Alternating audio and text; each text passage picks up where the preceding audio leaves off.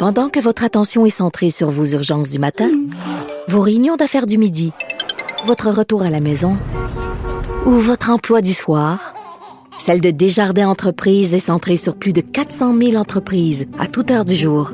Grâce à notre connaissance des secteurs d'activité et à notre accompagnement spécialisé, nous aidons les entrepreneurs à relever chaque défi pour qu'ils puissent rester centrés sur ce qui compte, le développement de leur entreprise. IGA est fier de présenter l'émission À vos affaires. Pour économiser sur votre panier d'épicerie, surveillez les offres et promotions de la circulaire disponible à IGA.net chaque semaine. IGA, vive la bouffe et les bonnes affaires. Vous vous demandez si les plantes ressentent de la douleur? Ou encore, comment est-ce que les daltoniens voient le monde? Le balado en cinq minutes est pour vous. Explorez la science, l'actualité et l'histoire en un temps record. La Feu, en collaboration avec le gouvernement du Québec, est fière de propulser la série Balado en cinq minutes. Ne laissez pas les questions sans réponse plus longtemps. En cinq minutes, disponible sur l'application et le site cubradio.ca. Un adolescent de 17 ans poignardé. Une autre femme assassinée. Il est visé par des allégations d'inconduite sexuelle. Les formations politiques s'arrachent le vote des familles. Comment faire fructifier votre argent sans risque? Savoir et comprendre les plus récentes nouvelles qui nous touchent. Tout savoir en 24 minutes. Avec Alexandre Morin-Villouellette et Mario Dumont. En manchette dans cet épisode de Identité de genre, le gouvernement Legault lance un appel au calme. Justin Trudeau lui invite l'Inde à s'engager avec le Canada au moment où les tensions entre les deux États s'intensifient. Pénurie de personnel, des gestionnaires doivent remplacer des gardiens de prison à leur poste. Et une découverte d'une vieille structure de bois qui pourrait être la plus ancienne de l'histoire. Elle aurait près de 500 000 ans. Tout savoir en 24 minutes. Tout savoir en 24 minutes.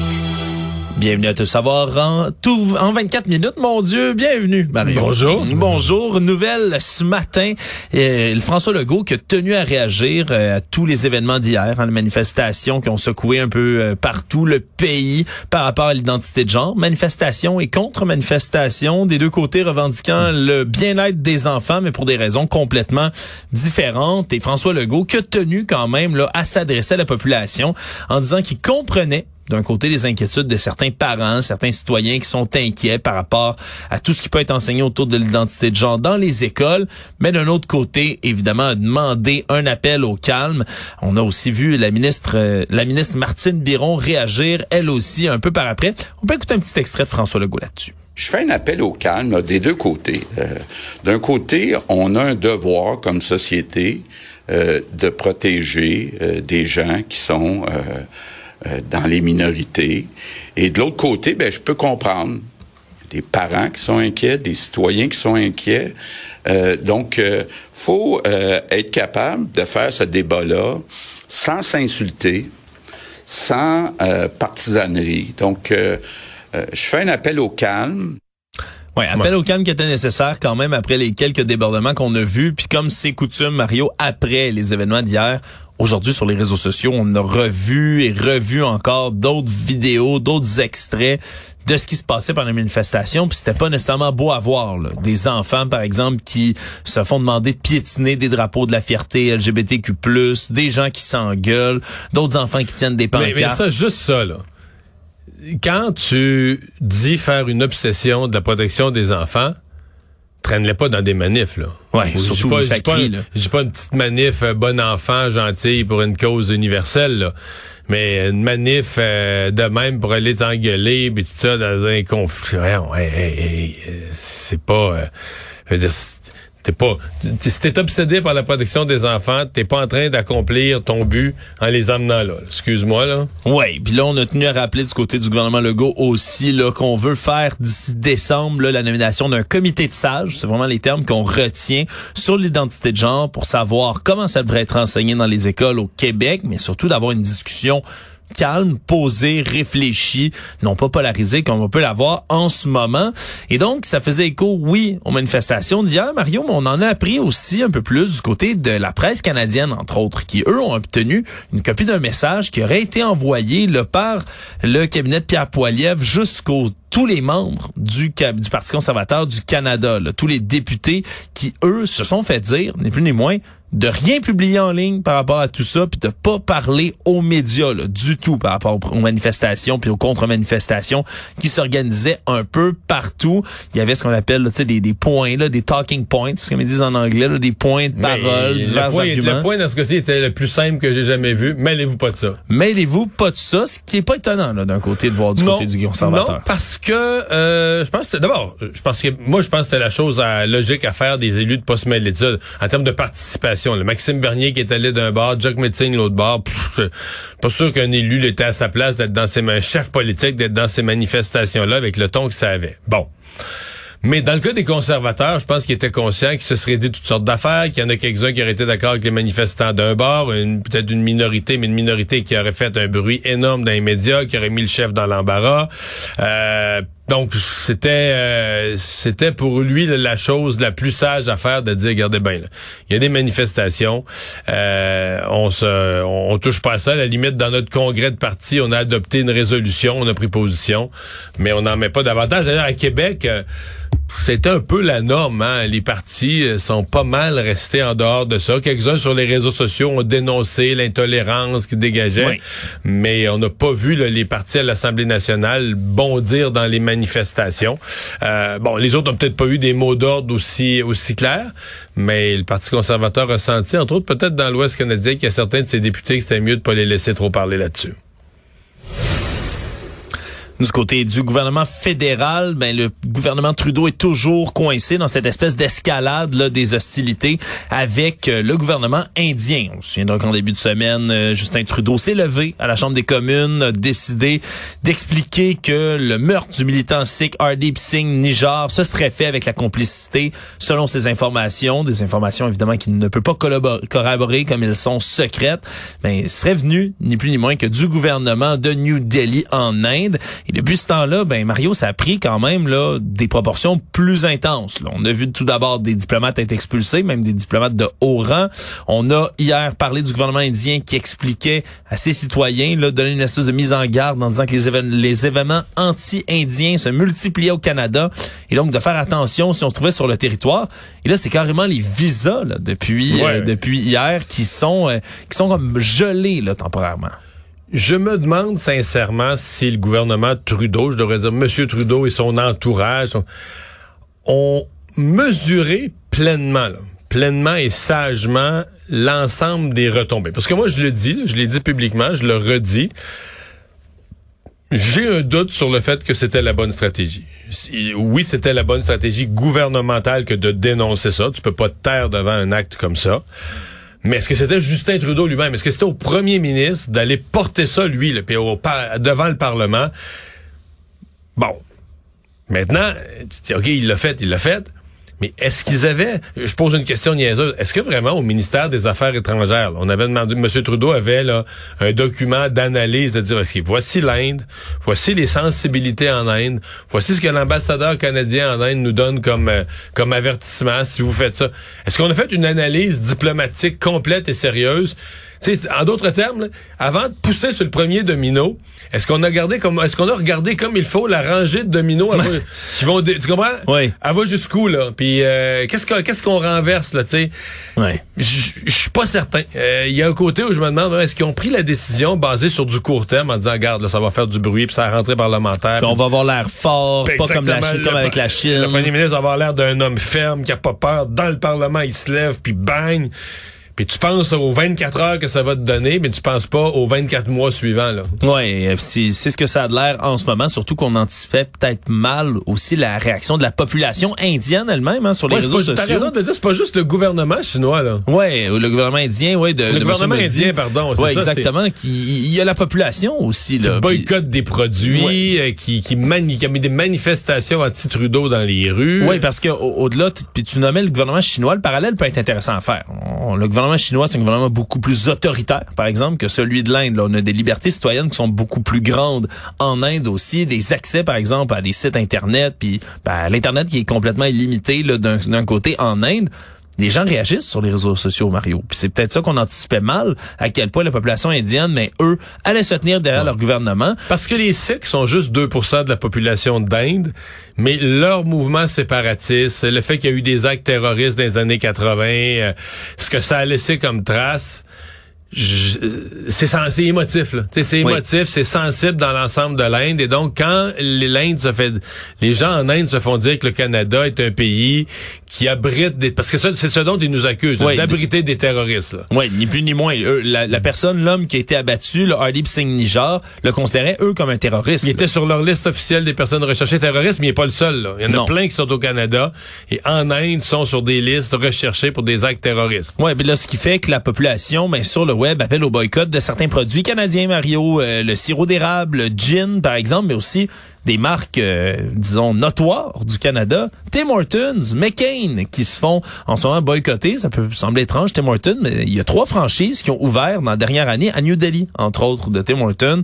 Là, on a peur que ça vienne affecter les ventes de ces endroits-là. Répercussion, donc, qui vient même pas un mot d'ordre de boycott du gouvernement. C'est dans la population elle-même que ça se crée. Donc, effectivement, est-ce qu'on avait anticipé tout ça du côté du gouvernement Trudeau?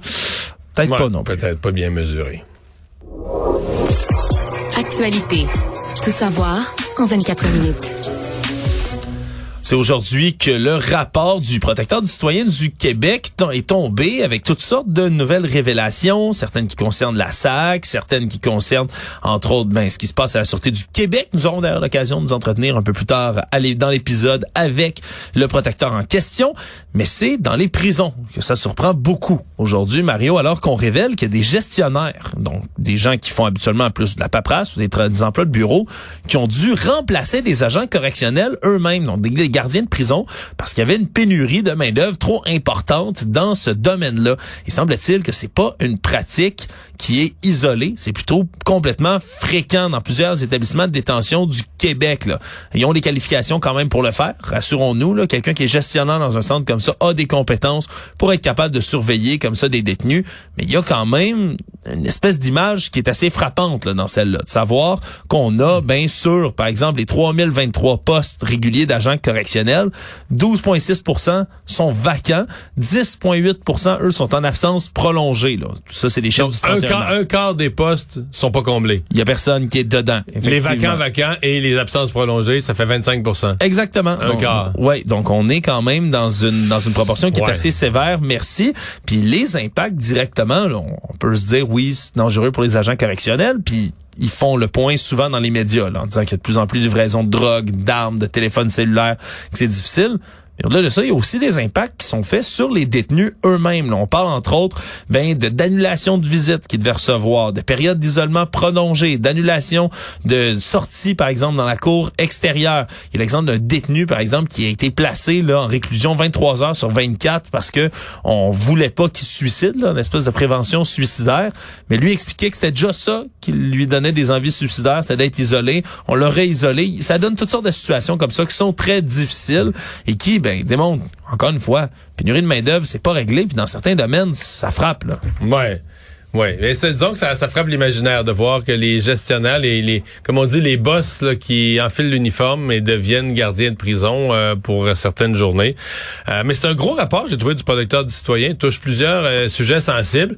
Le gouvernement ne l'aimera pas sur le sujet de la SAC, notamment. Là, hein. Oui. La SAC, qui était, on dit, il y avait eu des avertissements. Le protecteur du citoyen dit lui-même qu'il avait averti la SAC qu'il y avait un danger en, en, fermant, en faisant la transmission, la, la, la transformation informatique, il y avait un danger de rupture de service aux citoyens. Oui, il y avait, il y a des dossiers des fois là où on, on peut se dire, ok, finalement avec toutes les circonstances, quand on a tous les éléments, le gouvernement a fait une erreur, mais il y avait des circonstances atténuantes. On dirait que dans le dossier de la SAC, Mario, du puis du transfert de données puis des bugs que ça crée, on dirait que plus on en apprend, pire c'est. Ouais, c'est ça exactement plus on en apprend, plus on se dit ouais, mais c'était pas bien ben, euh, c'était pas bien ben excusable. Ouais, puis pendant ce temps-là, ben le ministre Éric Kerr, Mario, il, il est pas pas très présent en ce moment sur sur la scène non plus, réagit pas très fort à toutes ces euh, à toutes ces révélations. Je pense pas qu'il a aimé le rapport du protecteur du citoyen. On est encore à l'étape d'étudier tous les impacts de la COVID longue. Oui, on vous casse encore les oreilles avec la COVID, mais c'est parce que des, euh, des impacts qui se font sentir à l'aube de l'automne où on prévoit quand même un retour en force et de ce virus respiratoire-là et des deux autres, la grippe, le virus syncytial également.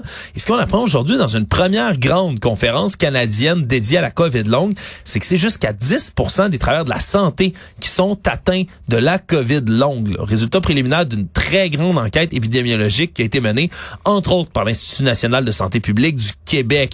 Et là, on parle de 10 là, qui ont rempli le questionnaire en ligne, qui disent avoir des symptômes persistants depuis plus de trois mois de la COVID longue. Et là, c'est quand même quelque chose. on parle de 71% d'entre eux qui disent avoir de la difficulté à travailler.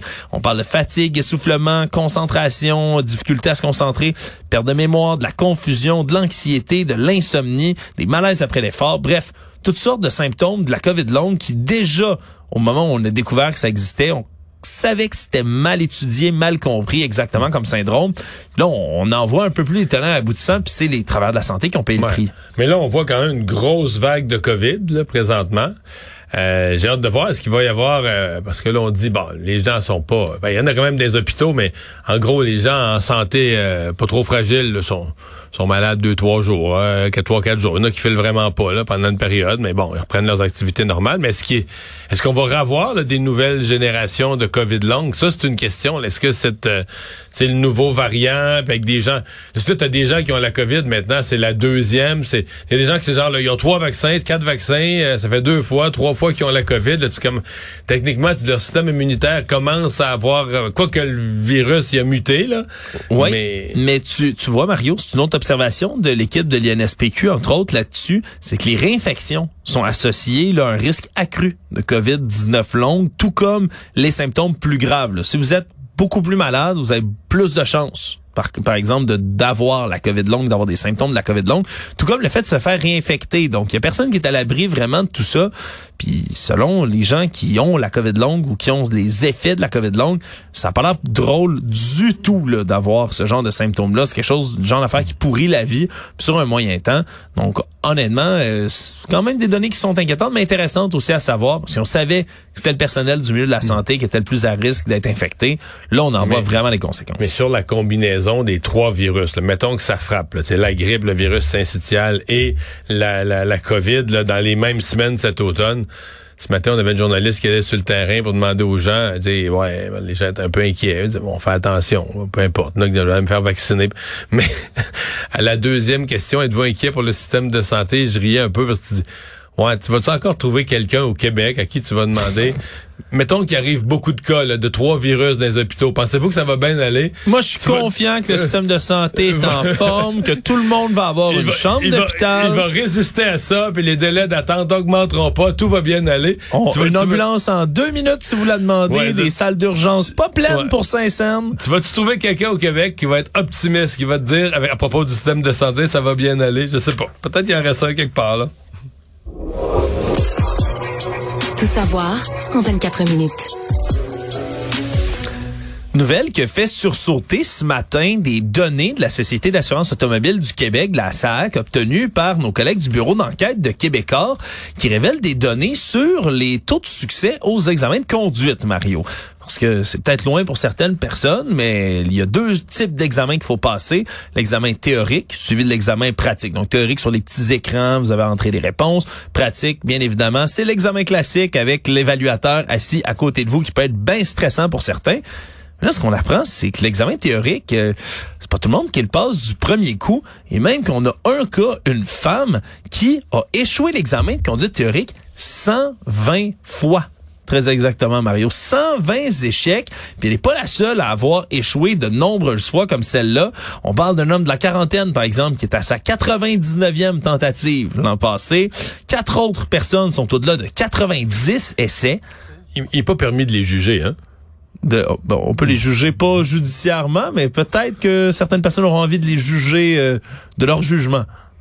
Est-ce que je peux les juger dans ma tête ou dans ma bouche? Là, tu as un micro devant toi, Mario. Fait que tu fallait que tu les juges un peu au micro. Je vais les juger dans ma tête, ça va être assez. Bon, mais c'était d'une gentillesse remarquable. Ce qu'on vient quand même rappeler, c'est que les personnes qui font 10 tentatives ou plus... Que, si tu passes pas l'examen 120 fois, là, est-ce que tu passes ta deuxième année?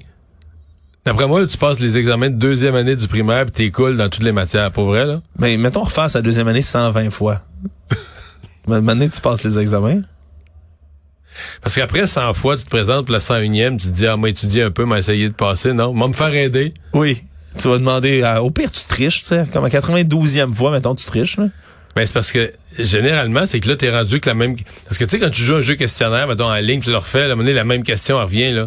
Ouais. Puis là, ça veut dire qu'ils se retombent à des questions qui ont déjà. Mettons, là, dire- ça veut dire qu'à l'examen 97, tu t'es fourré sur une réponse que t'avais, que t'avais déjà eue dans le 66, puis tu t'en es pas souvenu, là. Oui. Disons que c'est c'est peut-être un- peut-être des problèmes de mémoire après ça. Ça se pourrait, Mario. Mais reste- ça, ça, ça soulève la question, euh, je dis, t'es- t'es-tu, euh, les mots, là, faut que je trouve des bons mots. Mais regarde, je vais- allons-y avec- T'es-tu, t'es-tu assez, mettons, brillant pour apprendre le code de la route, donc conduire un jour? Ou est-ce Ben- qu'on pourrait conclure après un certain nombre que, euh, ça va être correct? Mais écoute, Bye. ce qu'on dit, Mario, c'est que là, pour l'instant, le nombre de personnes qui font 10 tentatives ou plus, là, que ce soit à théorie, de l'examen théorique ou pratique, c'est moins d'un pour cent. Donc là-dessus, non, on ça, peut, je suis sûr que c'est là-dessus, peu. on peut, on, on peut, on peut se rassurer. Mais par contre, on pourrait prendre l'exemple de la Suisse, Mario. La Suisse, eux, quand un candidat rate trois fois l'examen de conduite, il doit aller passer une évaluation de ses aptitudes physiques et mentales chez le médecin avant de pouvoir retourner faire son examen de conduite. Pas 10, là. Trois fois. Voilà. Trois fois. Est-ce qu'on aurait besoin de, de- de ce genre d'évaluation-là ici? Mais ce côté Ben, de il, la va salle, chez, il va chez le médecin, là, le médecin, il dit, vous êtes ici pourquoi? la, la SAC, elle s'intéresse à ces pratiques-là, en tout cas, Mario. On dit que c'est, c'est pas dans les cartons-là, Ouais. mais on dit que c'est quelque chose qu'on pourrait étudier quand même, là, de, de Parce que demander même des un permis de conduire, là. Oui. Tu t'en vas, t'as une foule de petites décisions à prendre, euh, puis l'accident arrive toujours avec un véhicule qui va à 100 à l'heure, qui peut être quand même, euh, tuer quelqu'un n'importe quand, une foule de règles, 222 sortes de pancartes, tout ça. Fait que tu sais, je dis pas, là, ça prend pas un doctorat en physique nucléaire pour apprendre à conduire, Mais, mais si tu passes pas l'examen un certain nombre de fois, ça peut vouloir dire des choses, là. Il y a peut-être des signes de quoi que ce soit. En tout cas, Mario, pour ce qui est des données d'âge, hein, c'est certain, puis disons qu'on on s'y attendait, mais c'est quand même un taux de réussite aux examens de conduite qui chute avec l'âge. Là. Si entre 16 et 21 ans, on est à 80% de réussir les deux tests là, du premier coup. Puis après ça, ben, On dans- devrait, on devrait demander à Guy Nantel. Passer un certain nombre d'examens, là, tu vas voir Guy Nantel, puis c'est lui qui t'interroge.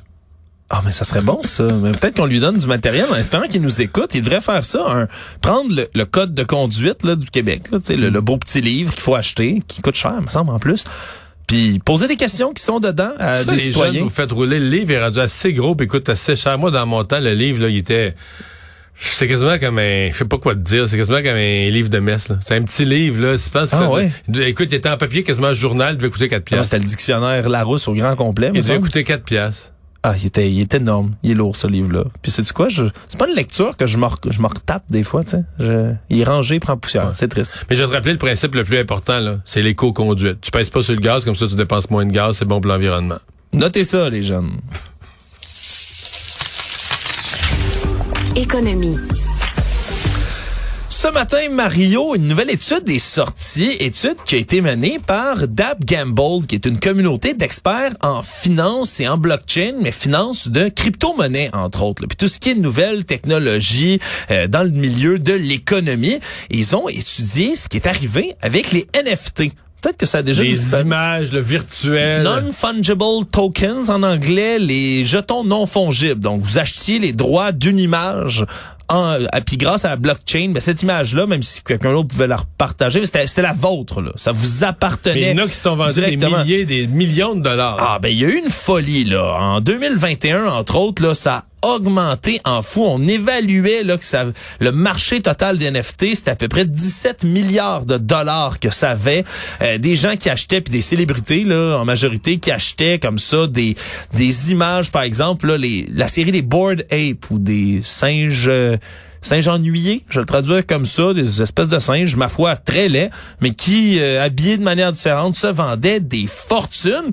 Mais ce qu'on apprend aujourd'hui, c'est que maintenant, 95% des NFT dans le monde en ce moment vaudraient zéro dollar, Mario. Les- ça a chuté en Mais- fou. On comprend, on Mais apprend aujourd'hui que ça vaut plus rien. Je suis triste, je suis triste pour les gens qui ont perdu de l'argent, mais je suis quasiment content parce que ça raccroche avec notre, notre sujet d'avant.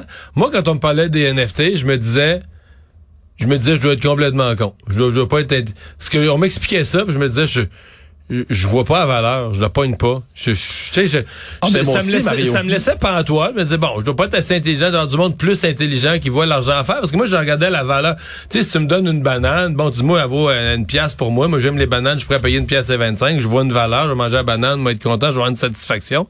Mais ça, je le, je le, je le pigeais pas. Je disais, où la valeur? Mais là, c'est sûr, la valeur. Ben là, c'est toujours ce que l'autre est prêt à payer. Si tu l'as acheté 1000 pièces puis un plus fou que toi qui veut payer deux semaines, 2000 la semaine d'après, tu viens de faire du, du 100%, c'est merveilleux. Mais, puis là, je, ben, je vois ce constat-là aujourd'hui, puis je me dis, ben là, c'est ça. là, on a inventé comme, comme une vision de l'esprit, puis qu'on s'est mis à donner une valeur, puis je sais pas là. Mais il y a même une galerie de NFT, Mario, qui a vu le jour à Montréal. Je sais pas comment ils prennent cette nouvelle-là en ce moment.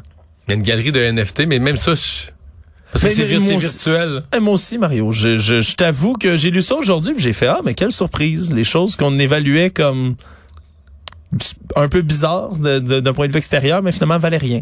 Mais, tu sais, euh, pour des millionnaires qui ont mis de l'argent là-dedans parce qu'ils étaient sur une ballonne, ça m'amuse totalement.